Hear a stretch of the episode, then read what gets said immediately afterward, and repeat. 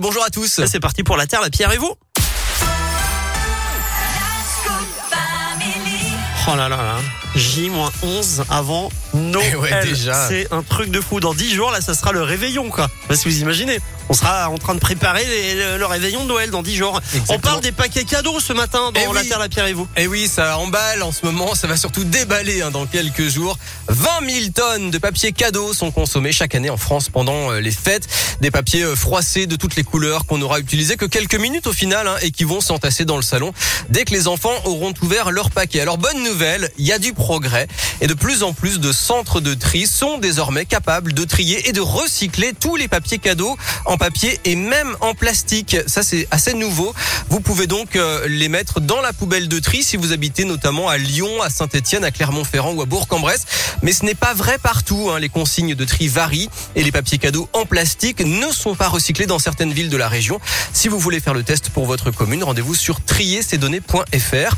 Et parfois, il faudra les jeter à la poubelle du tout venant, ce qui crée donc des tonnes de déchets. Alors, heureusement, plusieurs solutions s'offrent à vous.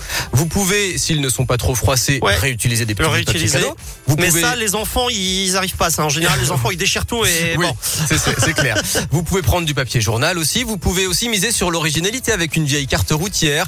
Et puis vous pouvez devenir ceinture noire de Furu Kishi, un emballage cadeau en tissu personnalisable et Mmh. réutilisable.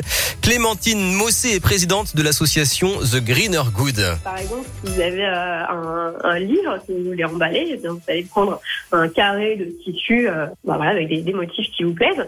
Euh, et puis vous allez poser le, livre sur le carré de tissu. Et puis après, euh, en prenant les coins et en faisant voilà, des, des petits nœuds, eh ben, vous allez avoir un joli emballage cadeau. Une bouteille, vous allez avoir aussi euh, un autre type de pliage. Vous allez faire un gros nœud euh, en haut de la bouteille, par exemple. Voilà, c'est hyper simple. Il y a plein de tutos en ligne. Et puis, si vous craignez de perdre un peu cette magie de Noël parce que vous n'avez pas de papier brillant, écoutez à nouveau Clémentine Mossé. On peut faire des choses euh, très jolies en, en tissu. Hein. Ça n'empêche pas de mettre des nœuds, des euh, des choses comme ça. Je pense que les enfants seront tout à fait aussi ravis d'aller détacher un petit nœud et voir après, pourquoi pas, euh, si euh, ensuite vous, leur apprenez à refaire le pliage. Ça peut être aussi une activité euh, sympa à partager avec des enfants. Voilà le furoshiki pour faire trois cadeaux en un au final. Le cadeau lui-même, le, Le tissu, tissu. à réutiliser et puis pour la planète aussi l'économie de très nombreux déchets. Merci beaucoup, Philippe. Comment c'est ce mot? Le furoshiki. Four, Furoshiki. Oui. Bon, bah, on a appris un mot euh, ce matin. Voilà, et on va vous mettre ça dans les prochaines minutes euh, sur notre site radioscoop.com comme d'habitude. Merci Philippe. Merci à vous, à plus. On poursuit en musique avec Juliette Armanet dans un instant et Imagine Dragons.